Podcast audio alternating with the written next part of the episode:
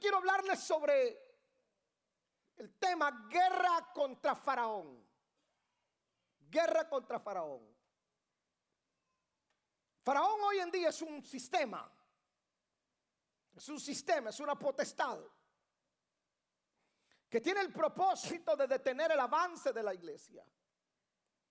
Retener a toda costa el liderazgo. En todo lo que nosotros vemos está metida la mano de esta potestad, de este principado, en la economía, en la educación, en la política. Esta potestad busca que la iglesia no gobierne. Y la, la iglesia fue creada justamente para ello, para gobernar. Porque a ella se le delegó la autoridad. Cristo le dijo a la iglesia, toda autoridad y toda potestad se lo doy a la iglesia. Porque lo dijo, toda potestad me da en el cielo y en la tierra. Cuando fundó la iglesia dijo, voy a fundar una iglesia que las puertas del infierno no prevalezcan contra ella. Pero esta potestad, este espíritu, este sistema faraónico intenta detener a la iglesia del Señor. Y cuando nosotros hoy a través de esta lectura de Éxodo capítulo 1, quiero que vaya ahí, veremos cómo Israel no aprovechó todo lo que poseía. Israel tenía tremendas cosas que no las, no las aprovechó al máximo. Capítulo 1, verso 7 de Éxodo. Dice el verso 7.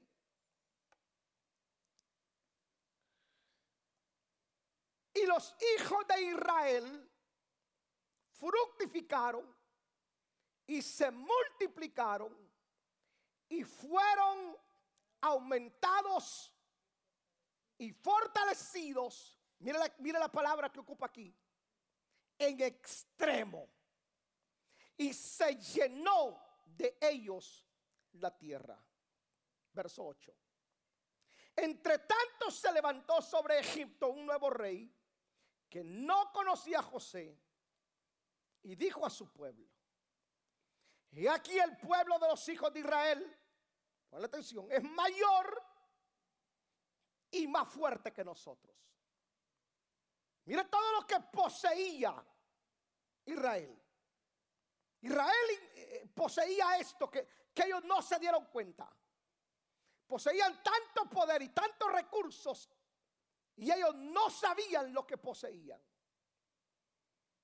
Cuando Faraón inmediatamente reconoce la capacidad que Israel poseía, no solamente la capacidad, sino que la, su fortaleza, toma sus medidas. No solo reconoce que Israel poseía capacidad,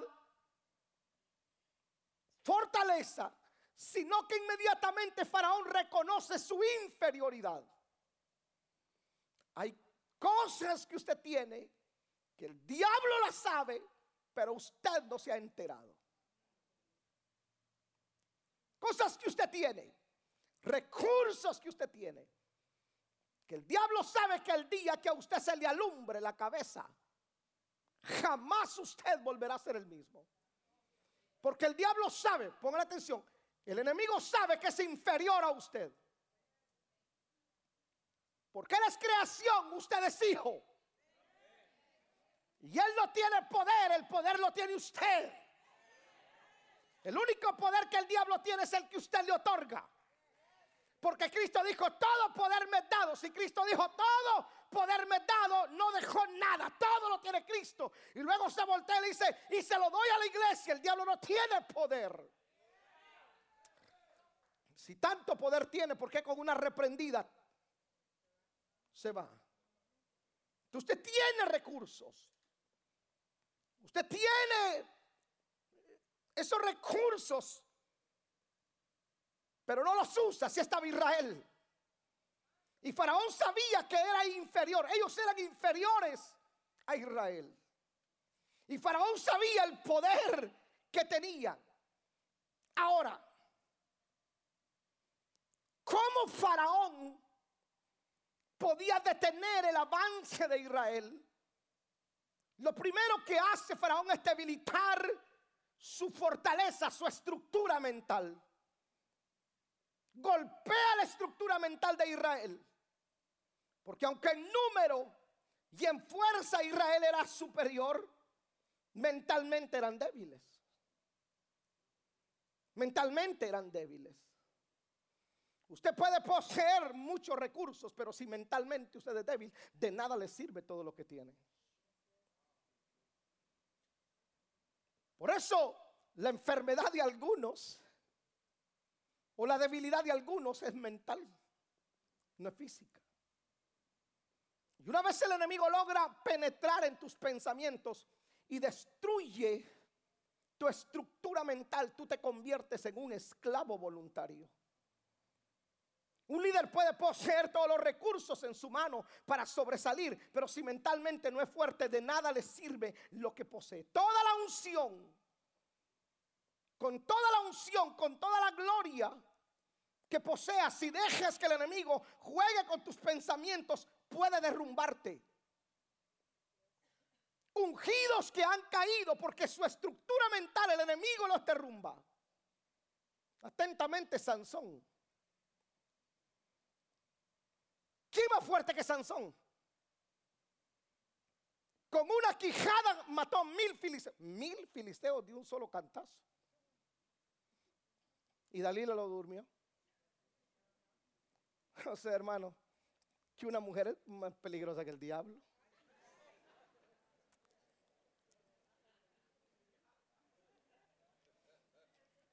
Una mujer te puede hacer el hombre más feliz o el más desgraciado. Usted ha conocido a esos hombres que dicen que el hombre soy yo. Ella tiene que hacer lo que yo le diga y llorar. Mm. Si ya dice la alabanza, dicen que los hombres no deben llorar. Y lo deja la mujer. Y, Pastor, hable con ella. Y mide seis pies. Cien kilos. Y una cosita de cuatro pies y fracción.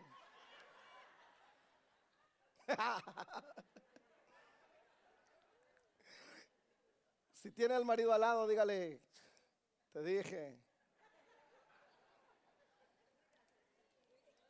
Sansón tenía llamado. Sansón tenía unción. Y él fue golpeado en su estructura mental. Revisa la escritura donde Sansón cumplió su llamado. Toda su vida pasó detrás de las faldas de las filisteas. Y nunca fue llamado a ser juez y nunca juzgó nada. Porque toda la unción que usted pueda tener, si el enemigo logra golpear tu estructura mental, te hará ver tan pequeño cuando en realidad, hermano, tú eres tan grande en Dios. Por eso Pablo dice, todo lo puedo en Cristo que Él me fortalece. Entonces tú tienes recursos. Tú eres un arma letal en contra de las tinieblas. Pero tus pensamientos, tu mente tiene que ser fuerte. Algunos líderes son, no se enoje, pero son como los caballos. Que los doman en su mente y luego los detiene una pequeña estaca. ¿Te ha visto esos caballos? Por eso dice tantos caballos de fuerza el motor. Esos caballos fuertes. Y el jinete viene, solamente se baja y agarra el lazo y en una estaca lo amarra. Y esa estaca, el caballo la puede arrancar al primer tirón si quiere, pero ese caballo fue domesticado. Mentalmente a él lo prepararon para que esa estaca lo domine. Si hay algunos líderes que están amarrados en esa pequeña estaca porque fueron domesticados, déjeme, así hay algunos de ustedes que fueron domesticados desde niños. No puedes porque eres mujer. No puedes porque eres pobre. No puedes porque eres joven. No puedes porque eres viejo. No puedes porque eres latino.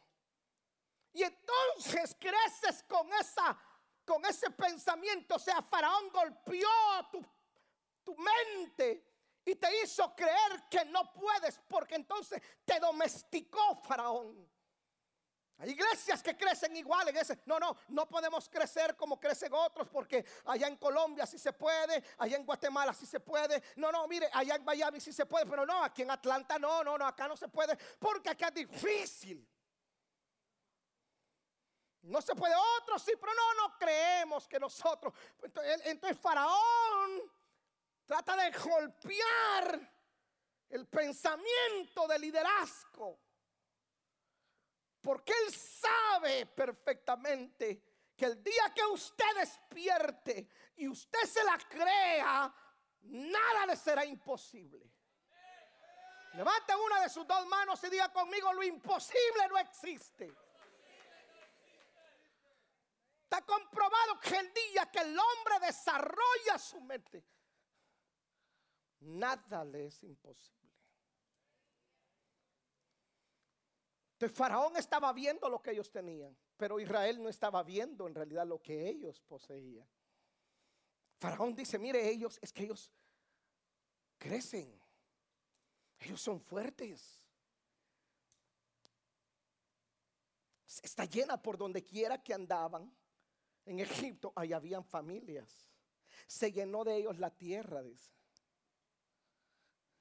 Yo tuve el privilegio de agarrar un 4 de junio mi carro con mi familia y regresar a mi casa un 4 de julio, un mes entero. Le di vuelta a este país. Le di vuelta entero, una vuelta así, redondita. Este país es enorme, hermano. Y llegué a Wyoming. Allá, hermano, a Wyoming, allá en las montañas rocosas, donde habían pueblos que decían 250, 200 habitantes. Yo dije no, y, todos blancos, blancos, blancos como papel. Y dije, no, aquí no creo que haya un latino. Y fuimos a un McDonald's. ¿Qué cree que encontré? Ahí encontré a un... Y, se alegró cuando me vio. ¿Y qué hubo, paisano? ¿Cómo está, compa? Le dije.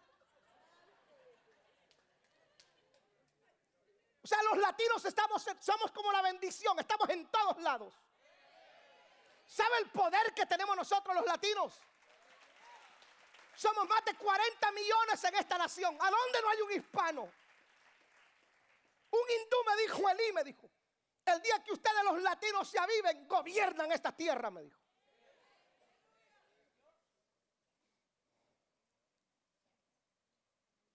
De Faraón, mire lo que le teme Faraón. Verso 9 y 10. He aquí el pueblo de los hijos de Israel.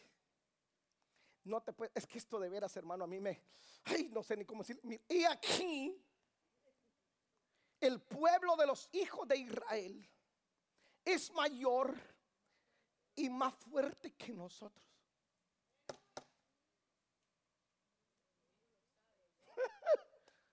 Faraón sabía que Israel era más fuerte que ellos. Él dijo, no, yo no me meto a pelear con ellos. Dijo, si nos metemos a pelear, nos ganan.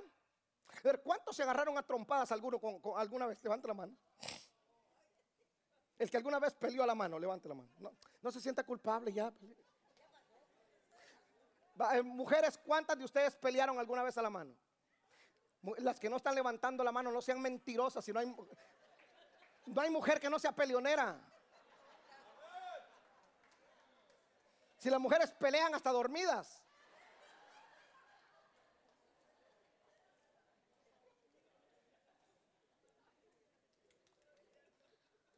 Usted nunca peleó con alguien que usted consideraba que lo iba a derrotar. Por tanto, usted se agarraba golpes con alguien que lo superaba en tamaño y en fuerza. Si usted calculaba que de una lo iba a tumbar, decía, mira, hombre, tranquilo, no, no, no te compliques, platiquemos. Pero cuando usted consideraba que iba a derrumbarlo, usted decía, vente para acá, chaparro, que ahorita sí. Usted nunca peleó con alguien que fuese más fuerte que usted. Entonces Faraón dijo, no, nosotros no vamos a pelear con ellos. Porque ellos son más fuertes que nosotros. Eso Israel no se daba cuenta. Israel decía, no, no es que nosotros no podemos, somos unos pobres judíos debiluchos acá. Verso 10, ahora pues, seamos sabios para con él, para que no se multiplique. ¿A qué le tenía miedo? Para que no se multiplique. Y acontezca que viniendo a la guerra, él también se una a nuestros enemigos y pelee contra nosotros y se vaya de la tierra. No te bien a lo que le tenía miedo. Le tenía miedo al crecimiento, a la multiplicación. Si estos siguen multiplicándose, tendrán más poder todavía. Cuando una iglesia crece en número, crece en influencia. Cuando una iglesia se multiplica, el territorio del enemigo se le achica. Al enemigo no le queda espacio donde operar porque todo lo gobierna la iglesia. Las iglesias que dependen solamente del culto del domingo tienen dejan demasiado espacio al enemigo. Pero cuando una iglesia es una iglesia de grupos, de casas de paz, de células, como le quiera llamar, hermano, el fin de semana o en esa semana hay 100 predicando, hay 200 enseñando, hay, hay, hay, hay, hay 150 evangelizando. Hermano, tiene, al enemigo no le queda espacio donde operar. Por eso él dice, no, evitemos que se multiplique. Por eso algunas iglesias le tienen temor a los grupos familiares. Dice, no, no abramos grupos, no abramos casas de paz porque se dividen las iglesias. Señores, las iglesias no se dividen porque tengamos casas de paz. Las iglesias se dividen porque hay líderes enfermos en el corazón. Espera que voy suavecito porque lo que eh, eh, hoy le voy a dar con todo por los que no vinieron ayer que, se me iban a escapar, no.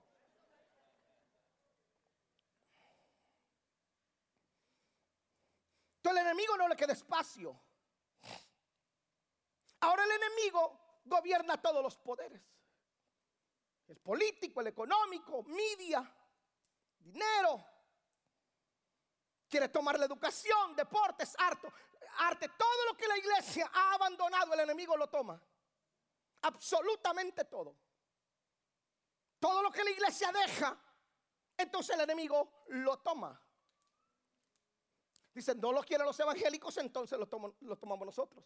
Pero cuando la iglesia crece numéricamente, automáticamente, tiene un crecimiento en todas las demás áreas. Israel nunca pudo ver que su multiplicación era una arma poderosa, nunca la supo usar. Mire, pues se lo voy a comprobar. Cuando los justos no gobiernan, entonces los malos terminan gobernando y los justos terminan pagando las consecuencias. Perdón con los chamos, pero voy a tomar, inclusive también Cuba, pero escuche esto. Todo lo que nosotros vemos hoy en nuestros hermanos, amados venezolanos, una tierra tan bendecida, hermano. Si Venezuela está sentado en un mar de petróleo, en un mar de petróleo, unas playas, hermano, preciosísimas oro. ¿Usted cree que los rusos están ahí por, por ayudar? ¿Usted cree que los chinos están llegando ahí por querer echarle la mano? No por llevarse lo poco que ha dejado el desgraciado que está ahí. El hijo del diablo que está ahí. Ay, no ofenda, pastor. pregúntele a un venezolano si no.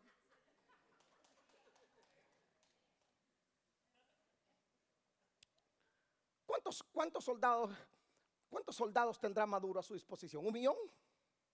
Un millón. ¿Cuántos, cuántos ciudadanos son en Venezuela? ¿40 millones? ¿50?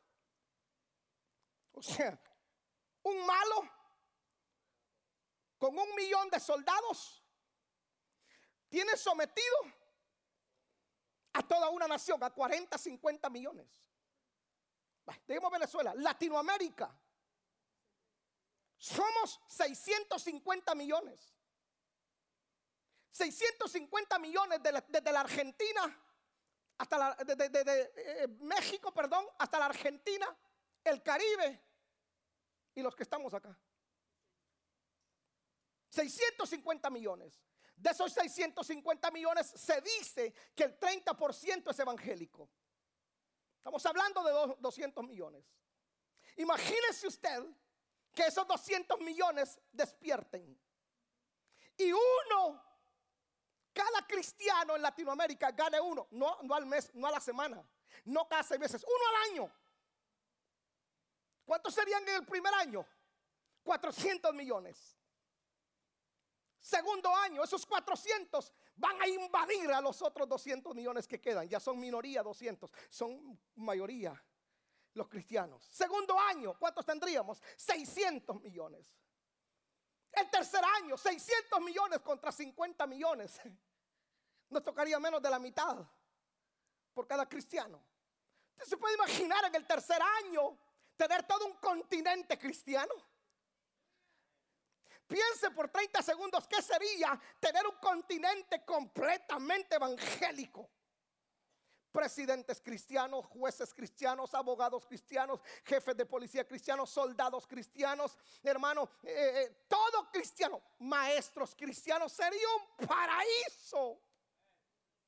¿Por qué no lo hemos logrado? Porque Faraón la influencia de esta potestad está diciendo, hey, que los evangélicos no se sigan multiplicando, que se sigan dividiendo entre ellos, señores.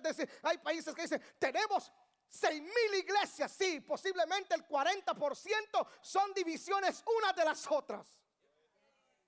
Vamos, le voy a decir verdades y posiblemente me la mienten en las redes, pero esta es la realidad que tenemos. ¿Cuántos habitantes tiene Puerto Rico, Tito? ¿Cinco millones? Cuatro millones, más el millón que está en Kissimmee, ¿no?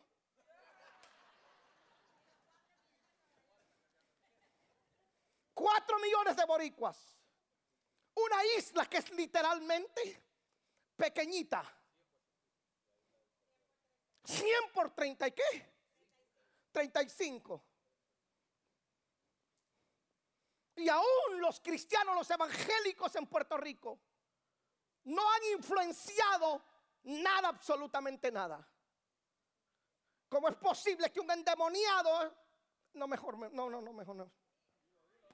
No, no, no, no, no. Es que ¿sabe por qué le hablo esto? Porque hierve mi corazón que la Biblia dice que los cristianos somos la sal de la tierra, somos la luz del mundo, pero la sal la tenemos dentro del salero y dentro del salero no sirve para nada. La luz debajo de la cama no sirve para nada. Vamos a los que me acusaron toda esta semana que solo de finanzas hablo. No, eso lo hago en enero. Ahorita voy con todo de aquí a diciembre. Montón de cristianos araganes que dejan que Faraón los domine.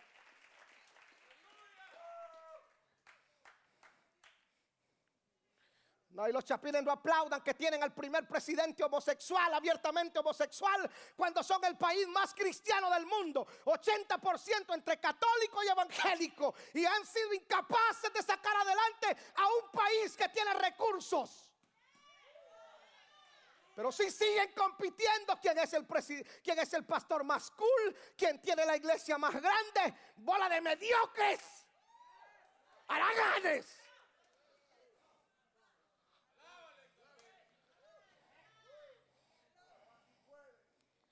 Israel nunca pudo ver que su multiplicación era un arma poderosa.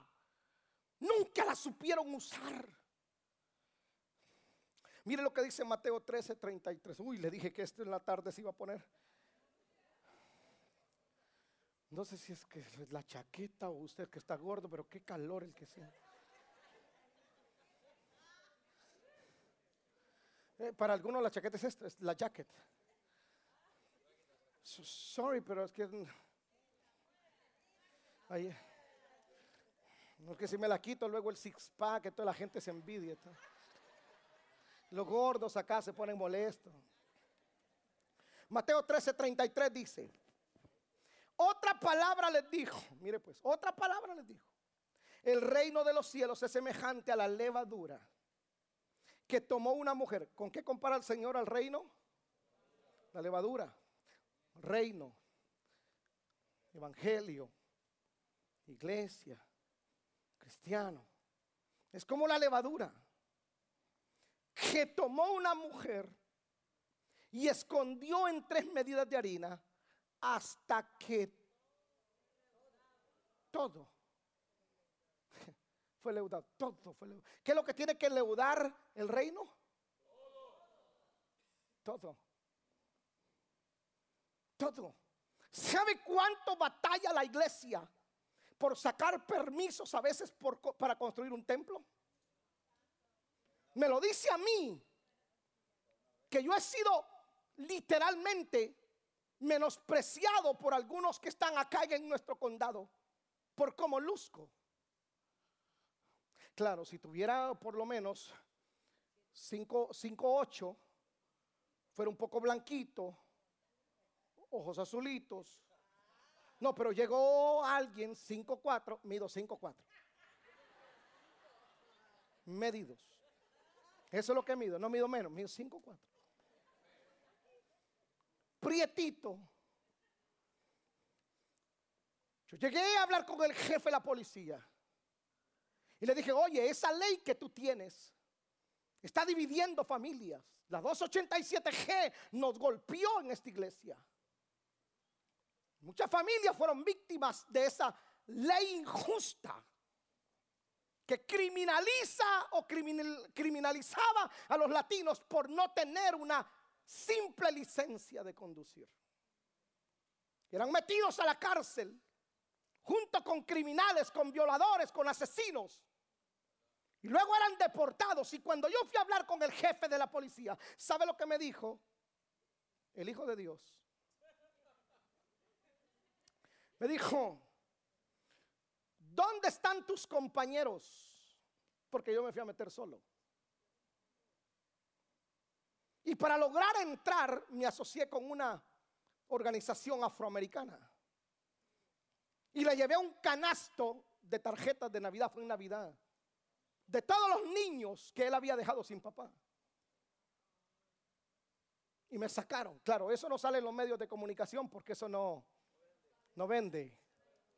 Ah, pero si los medios de comunicación cometes un error como pastor y te caen encima. Y me dijo, pero tú vienes solo. Sí, error quizás de mi parte, pero fui solo. Cuando fuimos a sacar el permiso para la iglesia, aquí teníamos una carpeta roja, me recuerdo. No la habíamos estrenado. Era una carpeta bonita, linda. Toda la instalación y todo el púlpito había costado 5 mil o un poquito más, menos, más o menos, 5 mil dólares. Y entonces vino el que revisaba la madera que era contra el fuego, porque esto tiene madera de fuego. Vino el que revisaba la electricidad y vino y dijo, ok, tápala, dijo, porque es madera contra fuego. La tapamos. A los días viene este inspector y me dice, ¿por qué tapaste? Porque tu compañero me dijo. Quítala. Le dije, no, ¿cómo la voy a quitar? Si vale tanto, a mí no me importa, quítala.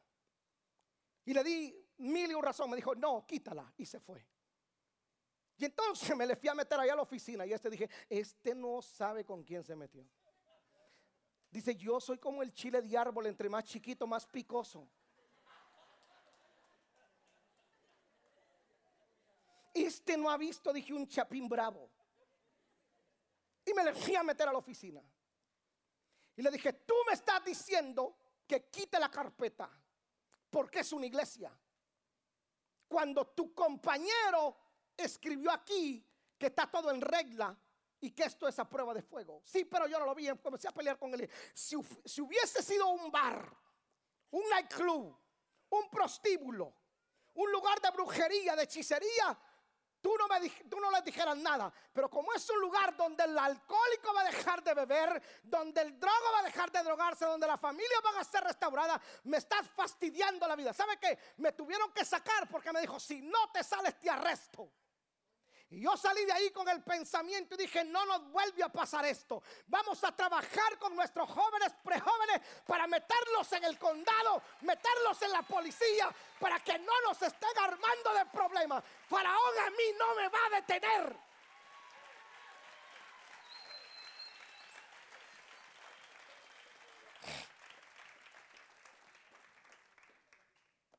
tener a uno de los nuestros allá.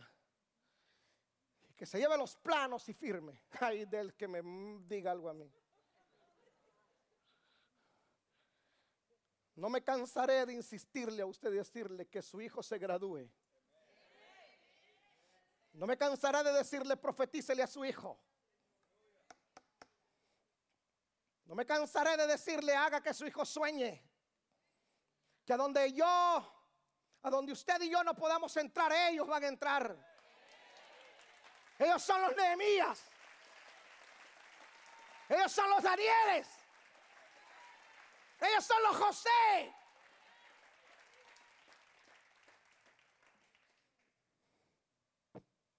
Pero la iglesia debe crecer hacia arriba.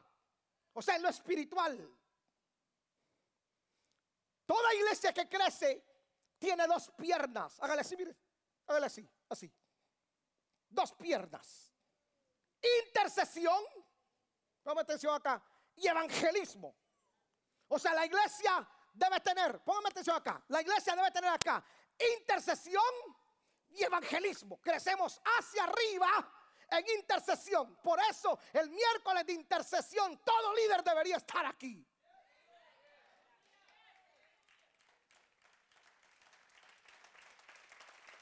Intercesión. Crecemos hacia arriba. Crecemos hacia los lados, nos multiplicamos. El grupo tiene que multiplicarse. Llegó a 10, agarre 5 para un lado, 5 para otro lado. Ay, no, usted nos quedamos aquí porque ay, viera qué chévere la pasamos. Comemos arepa, ay, comemos sancocho, ay, comemos pupusa, ay, tamales. Desde que llegó a la célula, mírenle la barriga al que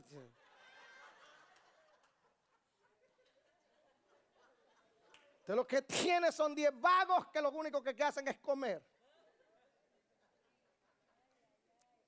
Tiene 10, 5 se van para un lado, 5 para otro lado. No le queremos dejar territorio a Faraón. Crecemos hacia abajo, lo influenciamos todo. Y a esto le teme Faraón. Cada vez que el enemigo detecta que una iglesia va a tener un crecimiento, una multiplicación, se querrá adelantar. Cuando el enemigo supo que la promesa se iba a cumplir, fue que se adelantó a Israel. Mire lo que dice Hechos 7:17.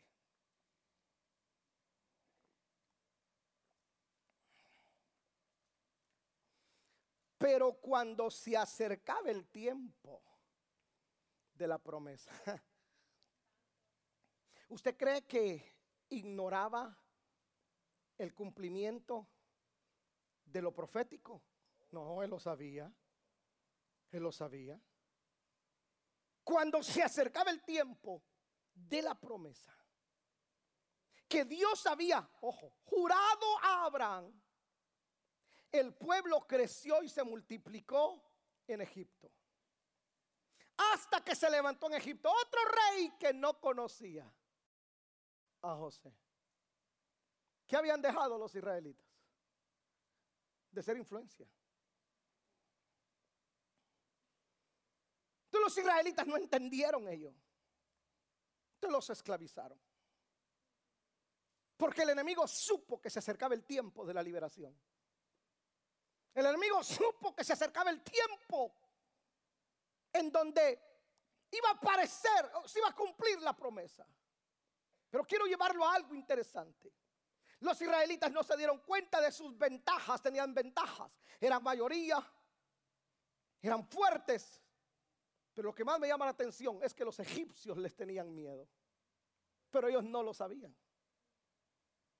Anote esto en su mente o en su teléfono, en el libro o en la espalda del vecino, pero anótelo. Cuando ignoras lo que posees, te conviertes en esclavo voluntario. Cuando ignoras lo que posees, te conviertes en esclavo voluntario. Tu debilidad es producto de ignorar tus fortalezas. Cuando ignoras lo que posees, te conviertes en un esclavo voluntario. Pero el día que a ti se te revela lo que tú posees, jamás nadie te va a poder esclavizar. Y nunca te sentirás víctima de nadie. Nunca.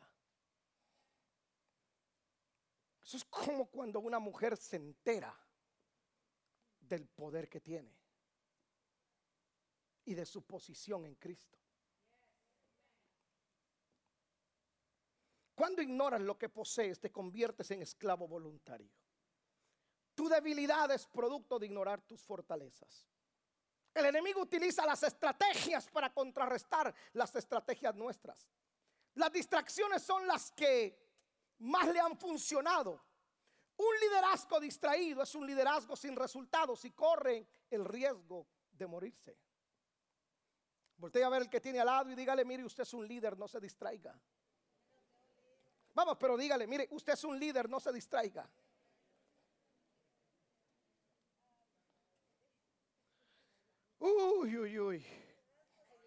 Cheque que el vecino tenga bolsa de aire o parezca bolsa de aire.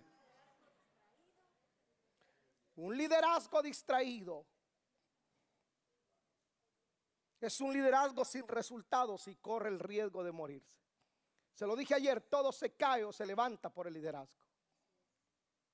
Entonces, como Israel y sus líderes no entendieron, no se les reveló, no sabían lo que poseían, tenían, Faraón dijo, seamos sabios, seamos inteligentes. Miren lo que dice el verso 11. Entonces pusieron sobre ellos comisarios de tributos que los molestasen con sus cargas. ¿Cuáles son sus cargas? ¿Cuáles son sus cargas? ¿Cuáles son sus cargas? La renta, los biles, la comida, el mortgage. ¿Cuáles son sus cargas? Uy, no, pastor, mire, yo no, no, eso de andar en grupos, en células, no, yo no, yo vine a Estados Unidos a trabajar, porque si no trabajo, no como. Y la palabra, no, yo mire el domingo, si me ofrecen 200 dólares, yo voy, porque yo necesito pagar. Y la palabra, a ver, y la palabra que la hace, ¿dónde se la mete? No he visto justo, desamparado, ni su simiente que mendigue pan. Y la palabra, ¿dónde se la mete?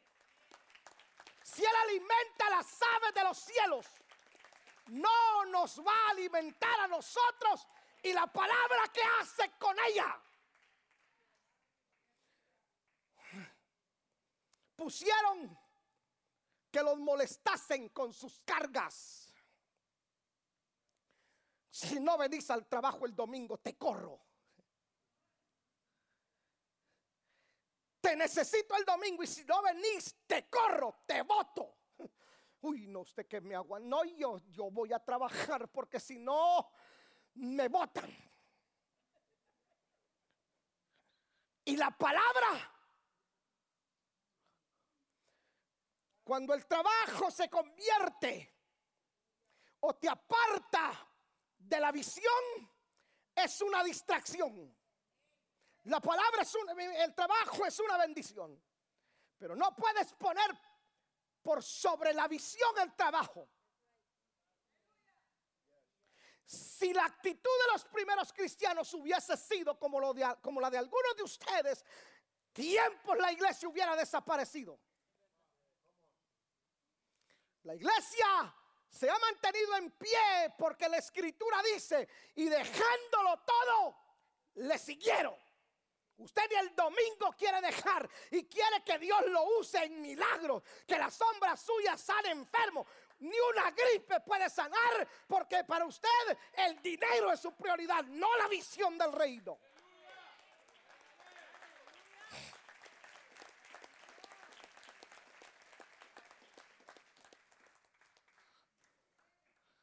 edificaron para Faraón las ciudades de almacenaje de Pitón y Ramsés. Pero cuanto más los oprimían, tanto más se multiplicaban. y crecían de manera, lea por favor lo último, y crecían de manera que los egipcios, ¿ah? Perdón, ¿quién temía a quién?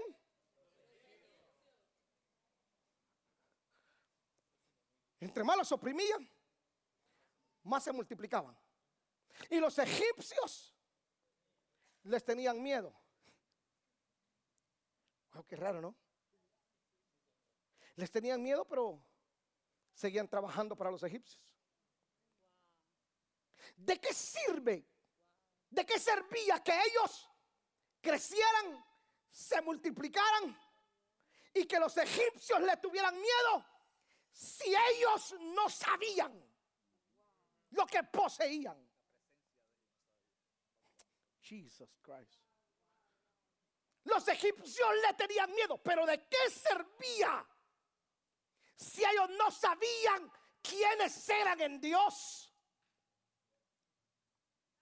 O sea, ¿de qué sirve que tú sepas que el diablo te tiene miedo si tú no lo sabes?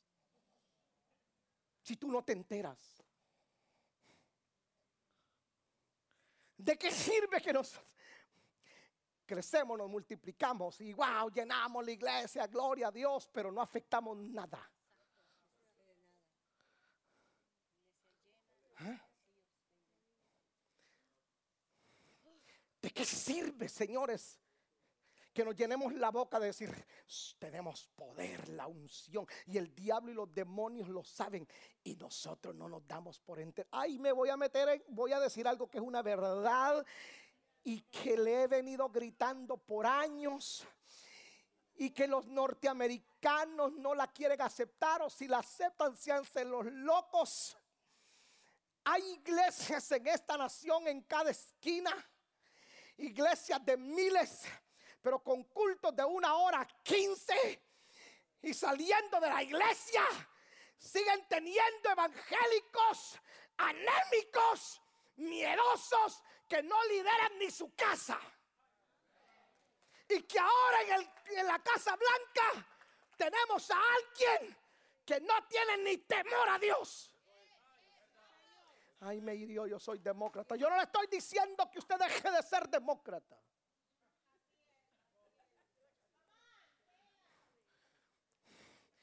¿Quién tenía miedo a quién, hermano? ¿Ah? ¿Qué hubieran hecho ustedes? Mire, pues, hermano, yo déjeme pensar acá. Y déjeme pensar acá. Póngame atención acá, déjeme, no discuta. Ay, usted, cállese la boca. Cállese.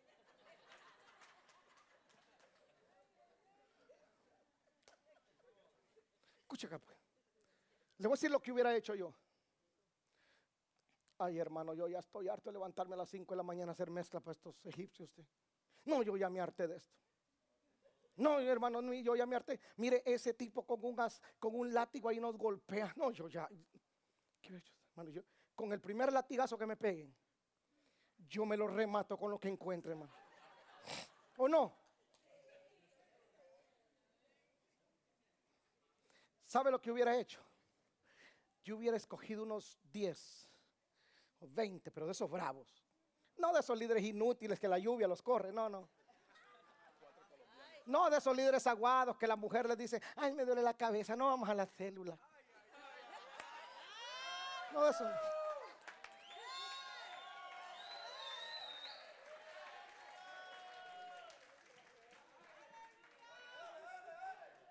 No, yo hubiera escogido, dos, mire, diez, diez de esos bravos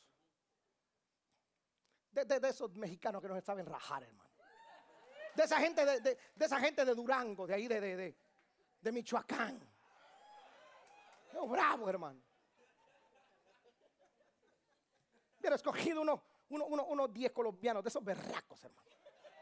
Los berracos, hermano. Unos diez chapines. Miren, no se meta a pelear con los chapines, que esa gente quema a la gente con leña verde. ¿eh? Los chapines porte no tiene, por eso Dios sabe dónde deja los sapos. Bajo la piedra. Yo hubiera escogido 10, hermano.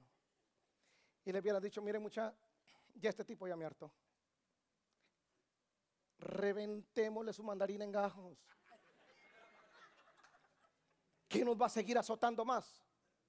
¿Nos va a seguir pegando? No, no, no. Levantémonos. ¿Cómo es posible que no se les alumbrara la cabeza que ellos le infundían temor a Faraón? ¿Cómo es posible que usted me diga que Faraón va a seguir deteniendo el crecimiento de su red? ¿Cómo es posible que usted me diga que unos demonios no dejan crecer la iglesia por el amor de Dios? ¿Cómo es posible que ustedes me digan que en Kisimi no podemos levantar una iglesia celular que le reviente la mollera al diablo?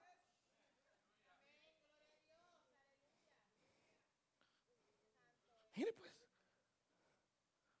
yo sé que esto es escritural. Y los egipcios hicieron servir a los hijos de Israel con dureza. Vaya, tome por bocaguadas. Tome por inútiles. Porque lo que usted no gobierna, terminan gobernándolo. Lo que usted no gobierna, termina gobernándolo. Mire el verso 14. Consecuencias de no usar lo que poseen. Y amargaron su vida con dura servidumbre en hacer barro y ladrillo y en toda labor del campo y en todo su servicio, el cual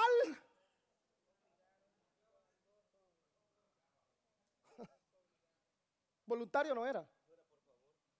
Voluntario no era. Era obligado. Era obligado. Voy un poquito atrás. Si no trabajas el domingo, te corro. Ay, no, yo no, que no me corro. Uy, Dios, ¿quién me va a mantener? El pastor. El pastor te va a mantener. Sí lo voy a mantener. Si lo corren por la obra del Señor, sí lo mantengo. Pero tampoco lo voy a tener de maceta en la iglesia. Lo voy a mandar allá a la calle a evangelizar.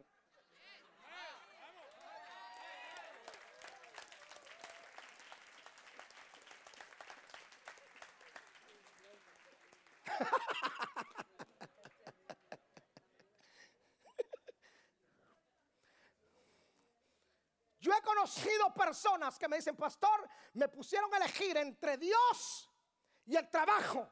Yo que me corran, pero a Dios no lo dejo. Te puede dejar el marido, te puede dejar los hijos, te puede dejar la mujer, pero Dios jamás. Y entonces, Dios primero.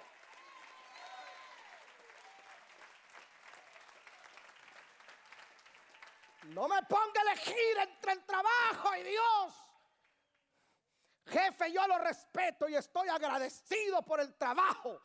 Pero quiero decirle que desde que yo estoy aquí, esta empresa ha prosperado porque yo estoy aquí. Jefe, le quiero decir que el día que yo me vaya, a usted se lo lleva el diablo.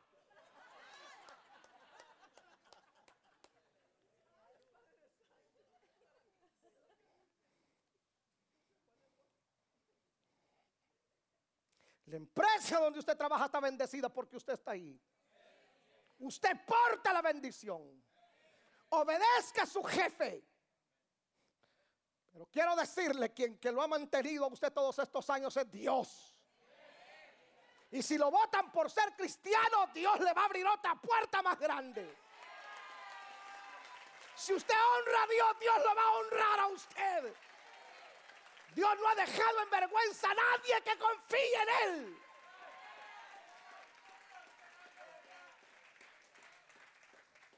Voltea a ver al que tiene al lado y dígale, mire paisano, no sea cobarde, dígale.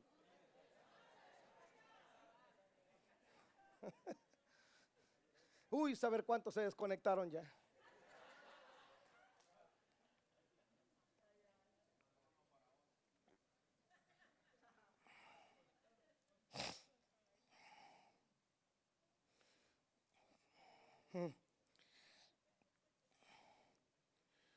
Ahora, ojo esto, pues. Entonces detenemos el crecimiento, dicen ellos. Es que se están multiplicando mucho. Es que están creciendo demasiado. Es que, es que por donde quiera que vayamos hay un, hay un hebreo. Algo hay que hacer. ¿Usted cree, que, ¿Usted cree que las tinieblas, que el diablo pierde su tiempo? No, mientras usted duerme, él trabaja.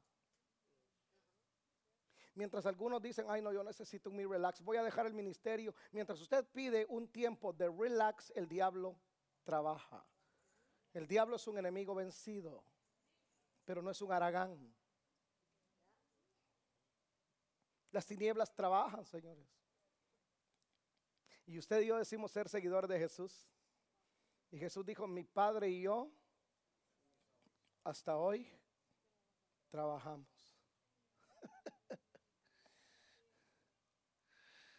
¿Sabes cuál es lo curioso? Que hay gente que quiere ministerio, pero no trabaja. ¿En serio? Y yo sigue, revise la escritura, revise la Biblia, le doy la tarea de que revise la escritura. ¿A qué Aragán Dios llamó? Revise la Biblia. Sí, la Biblia. ¿Qué estaba haciendo Pedro? Pescando. ¿Qué estaba haciendo Andrés, sus hermanos? Pescando, ¿verdad? ¿Qué estaba haciendo David? Pastoreando. ¿Qué estaba haciendo Moisés? Pastoreando. ¿Qué estaba haciendo Eliseo? Con los bueyes. Dígame qué harán.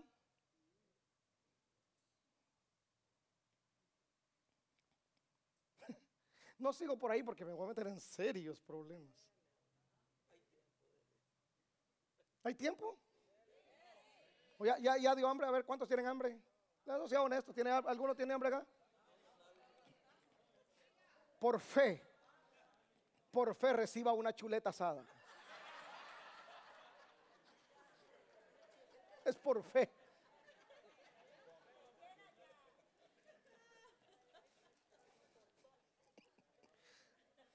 Entonces, comenzó a planificar cómo detener el crecimiento. Aquí viene la estrategia más endemoniada más perversa de Faraón. Tiene la estrategia más bárbara. No pudo parar el crecimiento, entonces trató de matar el liderazgo. No pudo parar el crecimiento.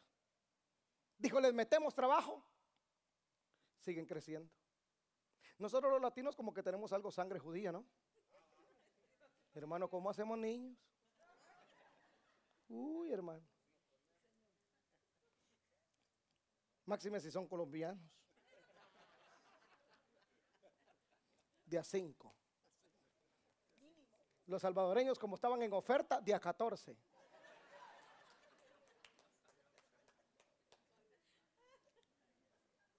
Mira el verso 15.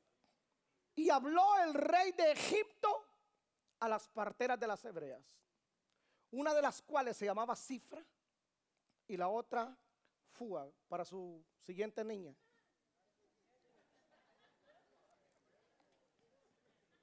Y les dijo,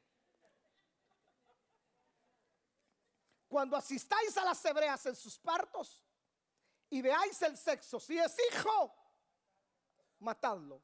Y si es hija, viva. Mire lo que dice Faraón. Cuando nazca el niño, ya, ya vimos que siguen creciendo, pero sabe que la única manera de parar esto es matar el liderazgo.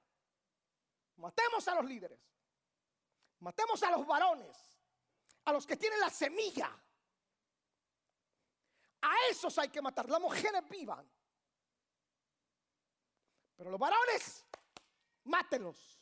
Porque ellos tienen la semilla. Yo no he conocido a la primera mujer que embarace a otra mujer. O a un hombre que embarace a otro hombre. Biológicamente no es correcto. No se puede. Entonces, ¿quiénes portan la semilla? ¿Quiénes portan la semilla? ¿Te das cuenta que solamente nueve meses llevaste a tus hijos en la panza, pero él los ha llevado toda la vida?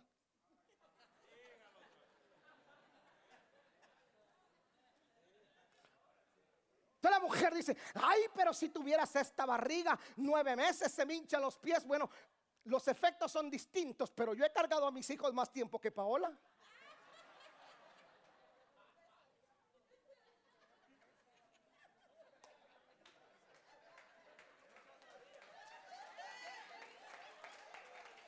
O sea, alguien se tendría que quejar, somos nosotros, ¿no? Merezco un almuerzo gratis hoy. Costas Nayarit. Matemos el liderazgo. Démosle al liderazgo para que no crezcan. Faraón le tira al liderazgo. Escúcheme pues, hombres. Hablar con los hombres hoy. Dice, matemos a los hombres. Porque ellos son los que tienen la semilla. Si la iglesia no crece, si la red no se multiplica, si Faraón se está levantando contra ti es porque no te has dado cuenta que tú eres el responsable. Hombre, te hablo a ti, no te me distraigas. El primero en orar debe ser tú. El primero en levantarse evangelizar debe ser tú. El primero en madrugar a buscar la presencia del Señor eres tú. Si te consideras hombre. Le estoy hablando a los hombres.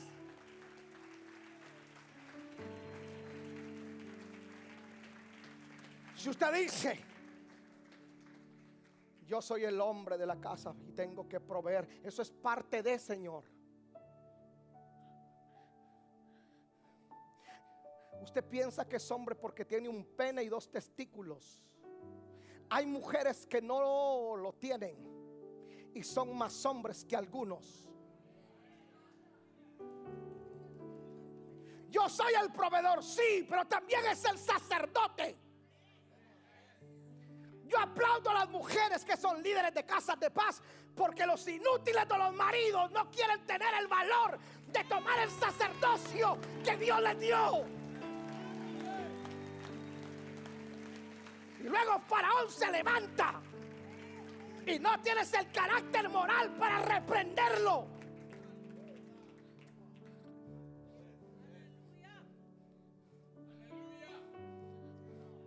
26 años de estar casado con la misma. Con la misma. Otras opciones hay, va, pero.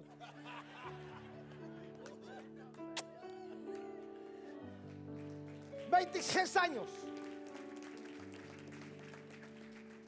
He sido líder de Ujieres. He sido líder de Casa de Paz. He tenido la empresa con Paola y nuestro hijo Eli pequeño evangelizando todas las calles de Chamble y de Doraville. Me las conozco como la palma de mi mano. Embarazada de Josué, evangelizando. Haciendo grupos. Abriendo un grupo aquí, dejamos un líder y nos íbamos a abrir otro. Y a las 6 de la mañana había que levantarse para camellarle pero nunca dejé mi sacerdocio. Hasta la fecha soy el primero. Pregúntele a mi esposa, a mis hijos, inclusive a mi nuera, ¿dónde me encuentran en la mañana? Porque soy el hombre de la casa. No me venga a decir que usted es el hombre de la casa. Si usted no es el que ora, no es el que ayuna, no es el que disipula. A usted le faltan pantalones.